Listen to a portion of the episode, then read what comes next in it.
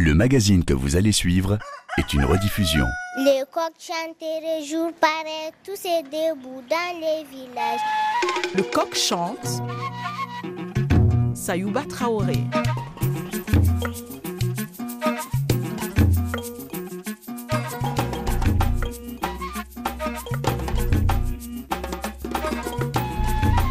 La production du miel est indissociable de la préservation de la biodiversité.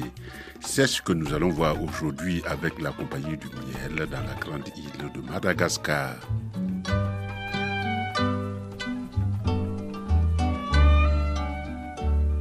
Pour une fois, l'Afrique a un avantage, c'est d'être en voie préservée de l'industrialisation de masse. L'apiculture peut donc se développer sans les contraintes que l'on connaît dans les pays dits développés. Cela, c'est la théorie. Dans la pratique, il en va autrement. Madagascar est réputé pour la richesse de ses écosystèmes. Malheureusement, la pauvreté qui accable les populations contraint les gens à se livrer à des pratiques comme la culture sur brûlis, le déboisement et le charbonnage. Toutes ces pratiques sont nuisibles pour l'environnement. C'est dans ces conditions que quatre copains décident de lancer la compagnie du miel en 2017. C'est l'aventure que nous raconte Thibault Lucas Delpont, un des membres fondateurs de la compagnie du miel. La compagnie du miel, c'est une entreprise qu'on a fondée il y a maintenant 4 ans avec mes associés, Gaël et Olivier, à Madagascar. Mhm. On a tous habité là-bas pendant plusieurs années. Euh, moi, j'ai habité pendant 4 ans, Gaël pendant 7 ans et Olivier pendant presque 15 ans. Et mes associés sont à Madagascar, euh, forment les apiculteurs dans des zones reculées où il n'y a, pas d'emploi et où la seule ressource disponible est la forêt. Et moi, je m'occupe de la partie plutôt vente en France. Je vais essayer de comprendre l'idée, c'est-à-dire que avant, euh, les gars, ils faisaient de l'apiculture artisanale, mais n'en tiraient pas profit. La seule alternative pour se faire de l'argent, c'est l'abattage des arbres pour faire du charbon, et ce qui cause la déforestation. Et vous, vous avez décidé de développer l'apiculture Voilà. pour éviter d'abattre euh, ces arbres. En gros, c'est ça. No- notre objectif, c'est que les apiculteurs aient au moins 50 ruches. Et avec 50 ruches, ils vont pouvoir rentrer dans la classe moyenne malgache.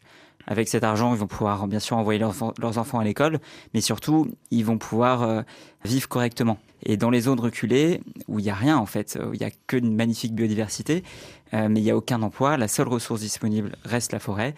Et malheureusement, c'est une pratique très très courante à Madagascar, notamment aussi parce qu'une grande majorité de la population se chauffe au charbon.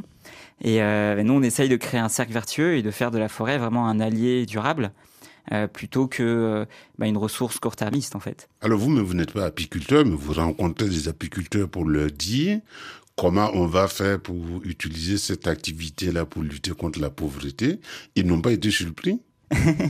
Euh, alors, on a vraiment deux types d'apiculteurs. On a des apiculteurs qui étaient déjà apiculteurs à la base, euh, notamment dans le sud-est de Madagascar, vers la, une région qui s'appelle une ville qui s'appelle Manakar. Là, effectivement, ils n'ont pas été surpris et ils sont contents qu'on les aide à, à se professionnaliser, à pratiquer ce qu'on appelle l'apiculture moderne, donc avec des nouvelles ruches, des nouvelles techniques qu'on leur transmet. Et après, on a un autre type d'apiculture qui est euh, complètement l'inverse, je dirais. C'est vraiment on part de zéro avec des paysans, mais aussi des ONG. Donc c'est jamais, euh, c'est rarement directement nous avec les apiculteurs. Par exemple, on travaille euh, dans le, centre de Madagascar pour protéger une forêt qui s'appelle la forêt d'Anzuzurube avec la MIF qui est une association française. On travaille dans le nord-ouest, vers Nosibé, vers la ville d'Ambanz, avec deux ONG qui sont Helvetas et Blue Ventures, et qui, eux, apportent un soutien financier dans le financement des ruches. Nous, on apporte le support technique. Les apiculteurs ont jusqu'à 5 ans pour nous rembourser les ruches, parce qu'on souhaite qu'ils soient impliqués. Il faut surtout pas que ce soit du don. Nous, on les forme, et s'ils respectent le cahier des charges, on leur achète le miel à un prix qui est fixé à l'avance, et qui est bien évidemment supérieur à celui du marché. Et ensuite, on ramène le miel à Antananarive, la capitale. On l'envoie en France, où il est euh, conditionné avec un apiculteur partenaire euh, qui en Vendée. Et ensuite, il est distribué dans des épiceries fines. Quand on introduit un matériel nouveau et une nouvelle façon de travailler dans un terroir, il y a d'abord une phase de sensibilisation et une phase de formation. Et là, ces différentes phases sont plus ou moins délicates et plus ou moins longues parce que le travail d'apiculteur est une activité qui requiert un certain savoir-faire. Un autre problème, cette sensibilisation et cette formation interviennent alors que le travail n'est pas encore rentable pour le paysan. Alors on a des responsables de pôle qui sont sur le terrain. On a trois zones de production, donc trois responsables de pôle qui sont là en permanence et qui supervisent les apiculteurs au quotidien, qui vont les voir, qui les accompagnent. Et hum, on a une équipe euh, qui est basée à Antananarivo qui, au moment de l'extraction ou pour des missions ponctuelles, se déplace sur le terrain et bah, les, vérifie si tout se passe bien, euh, fait un petit audit, ramène du matériel parce qu'il faut souvent euh, ramener du nouveau matériel. Et puis discute avec les apiculteurs. C'est important de, aussi de, voilà, de garder cette proximité en permanence. Moi, j'ai lu qu'on peut faire quatre récoltes de miel par an. C'est pas Ouais. mal du tout. C'est ça, c'est grâce à, à Madagascar notamment et grâce au, au climat aussi. Madagascar, on a cette chance aussi d'avoir une capacité de, de production qui est plus vaste. Alors, je suis apiculteur à Madagascar. J'ai bénéficié de l'accompagnement de la compagnie du miel. À partir de quel moment je peux dire que je suis autosuffisant et que je peux vivre de ce travail? À partir d'une cinquantaine de ruches. Nous, on, veut les, alors on les accompagne techniquement pour l'instant, mais on veut aussi, on est en train de mettre ça en place, leur donner vraiment des cours de gestion pour qu'ils soient capables de gérer leur ferme apicole de manière autonome, par exemple. Et ça, c'est super important pour eux, bien sûr, parce qu'ils ils sont plus autonomes, et on veut aussi leur permettre de trouver des débouchés à terme, parce que nous, on leur apporte les débouchés. Mais qu'est-ce qui se passe si on disparaît aujourd'hui?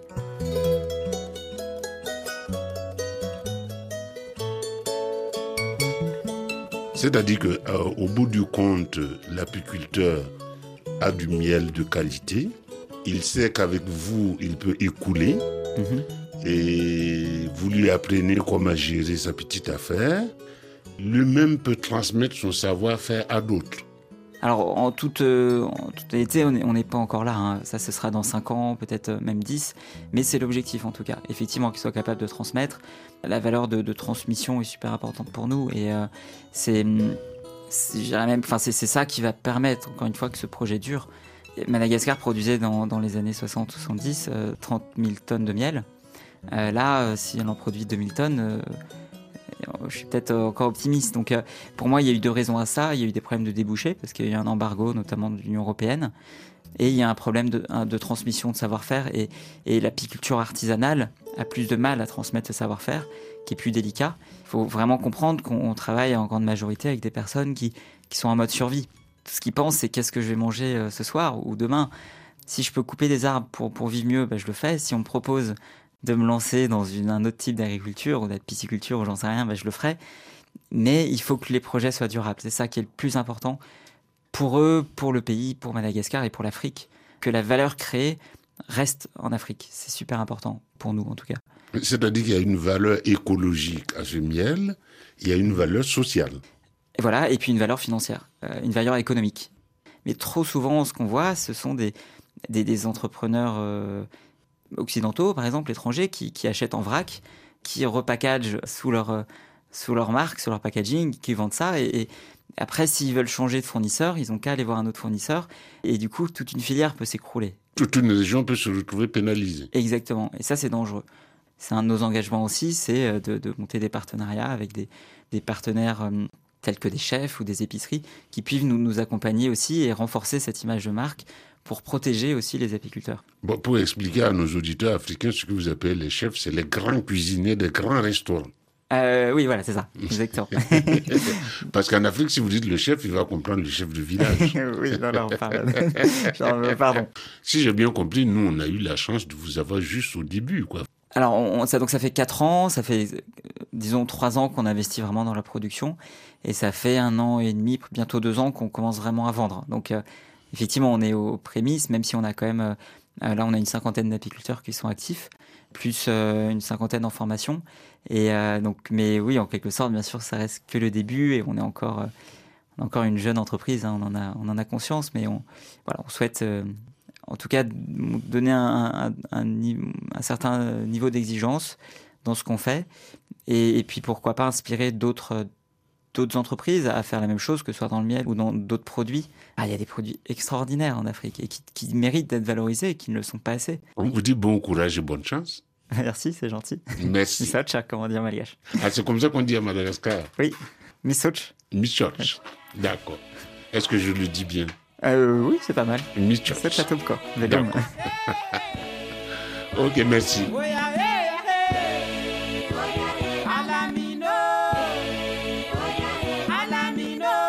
Nous avons tenu à savoir comment les choses se passent sur le terrain dans les villages à Madagascar. Et on nous a désigné monsieur le responsable technique de la compagnie du miel. Allô? Oui, bonjour, RFI. 10 secondes sont de me garer. Ah oui, parce que si vous êtes au volant, ça va pas être possible. Voilà, c'est bon. Est-ce que vous avez beau temps là-bas? Oui, on a fait beau temps. Euh, Parce qu'en Afrique, quand on appelle beau temps, c'est quand il a plu, alors qu'en Europe, quand on dit beau temps, c'est quand il y a du soleil. Là, il faut un bon soleil, là. Il y a quelques nuages, mais il fait beau. Vous vous appelez comment? Moi, c'est Sayouba Traoré, c'est l'émission Le Coq Chante. Bon, je m'appelle euh, Christian Randianafsou. Oui, Je suis euh, le responsable technique à la compagnie du miel oui, à Madagascar. d'accord. Quel est le travail d'un responsable technique?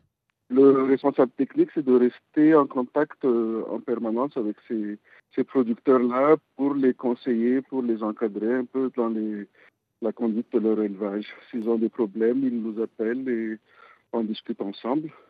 Et de temps en temps, nous descendons sur le terrain pour euh, voir les ruches avec eux et euh, les conseiller. Quoi. Ça veut dire que vous-même, vous êtes apiculteur. Je suis apiculteur depuis 20 ans. Vous avez parlé d'environnement, ben, je vais vous dire, euh, j'ai été à Madagascar. euh, en Oui. termes de biodiversité, vous êtes gâté là. On était gâtés. Là, on est très inquiet parce que euh, y a beaucoup de dégradation. Parfois, à la place de cette biodiversité, on met en place des reboisements de- d'espèces uniques qui vont euh, faire disparaître tout ça. L'ADN de Madagascar, comme on dit, cette biodiversité est en train de, disparaître à une très grande vitesse.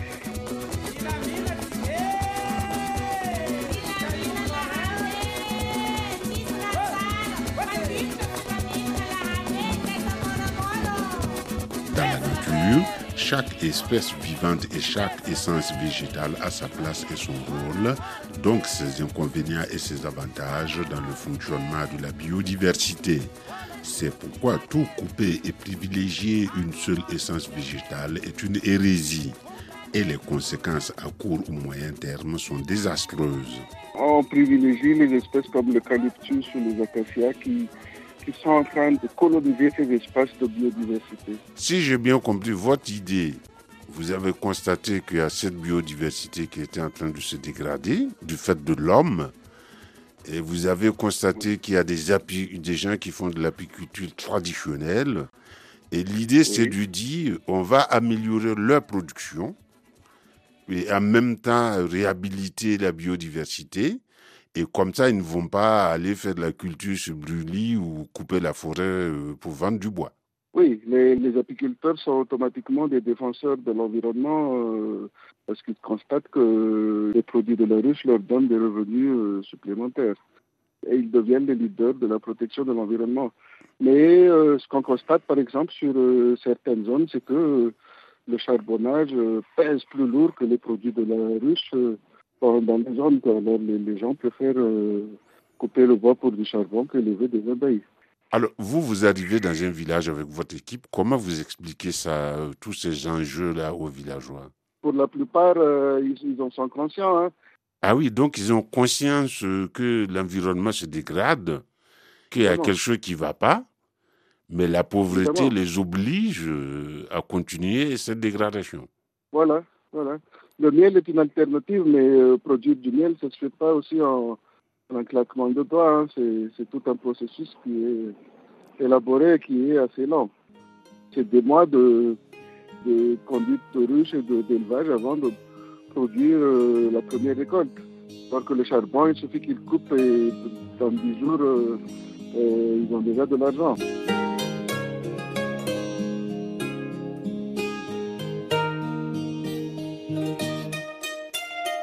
Ah, ça veut dire ce que vous appelez conduite de ruche, c'est-à-dire si j'achète une ruche, il faut que je veille à la bonne santé du cheptel euh, des Voilà. abeilles. Voilà.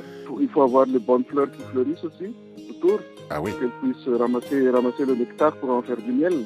Et si j'achète une ruche, euh, il me faut combien de temps pour pouvoir récolter du miel? Ça dépend de, de l'environnement toujours, ça dépend des fleurs, ça dépend de ce qu'il y a autour. Ça, peut donner en deux mois comme ça peut ne, jamais donner. Hein. Si, c'est pauvre, euh, ça ne donne pas. Il y a des zones où nous installons des ruches et on n'arrive pas à récolter. Au désespoir des paysans. Et là, c'est un problème. Là, c'est un problème parce que euh, ils redeviennent charbonniers et tout ça et ils dénigrent le, processus après. Donc, vous Il y a quand même, on a des, des, des, succès où ça, ça, produit bien. Les gens euh, s'achètent des beaux vêtements, des motos, euh, scolarisent leurs enfants et tout ça. Mais vous, ça vous oblige à faire des kilomètres et des kilomètres. Oui, oui, moi je fais des milliers de kilomètres par an. Hein. C'est pour ça que vous êtes tout le temps en voiture? Voilà. Non, là, je suis en ville, je suis étonnant. Je suis dans la capitale. je suis arrivé samedi. Je suis arrivé samedi, c'est pour ça que vous n'avez pas pu me joindre avec Thibault, là. Oui. Au moment où Thibault, voilà. Si j'ai bien compris, à l'heure où nous parlons, vous êtes en ville, mais vous, vous êtes pressé de retourner euh, au village. Bah oui, c'est mon travail. Hein. C'est pour ça que je suis là. Dans les forêts, dans les brousses. Oui. En voiture, en pirogue, en moto.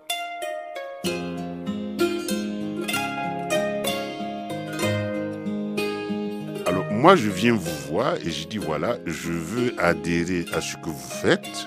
Oui. Comment ça se passe? La compagnie du miel cherche toujours des partenaires de bonne volonté. Hein. Si vous avez des régions d'affinité ou des communautés qui, qui vous sont familières, euh, on étudie si on peut faire du miel là-bas. Ah oui, parce qu'il faut de l'eau aux abeilles, de la végétation. Oui, des fleurs pour stocker, pour produire. D'accord, on a vu cet examen et ensuite? Et ensuite, euh, comment vous voulez euh, travailler avec les communautés? Quels paysans Quel, quel type de... Est-ce que c'est des femmes Est-ce que c'est des apicueilleurs Est-ce que c'est des charbonniers, etc. que vous voulez euh, convertir à autre chose? Nous avons des individus qui travaillent avec nous dans les régions et nous avons des, communautés aussi. Venir expliquer les choses, ça ne suffit pas. Il faut le démontrer par la pratique pour que les paysans voient. Exactement. Et une fois que vous aurez vulgarisé ça, vous avez dans un coin de la tête euh, l'espoir secret que ça va se répandre. Oui. Et on espère que euh, une fois la première année passée, on aura démontré euh, la productivité avec un petit nombre de personnes. Oui. Ça va faire tache d'huile chez leur, dans la communauté que de moins en moins de gens vont couper le bois et faire des brûlis et de plus en plus de gens vont faire de l'apiculture. Euh, Thibault a calculé qu'il faut une vingtaine de ruches pour une famille euh, malgache de la brousse pour euh, avoir un niveau de vie moyen. On vous dit bonne chance Merci. Et surtout beaucoup de courage.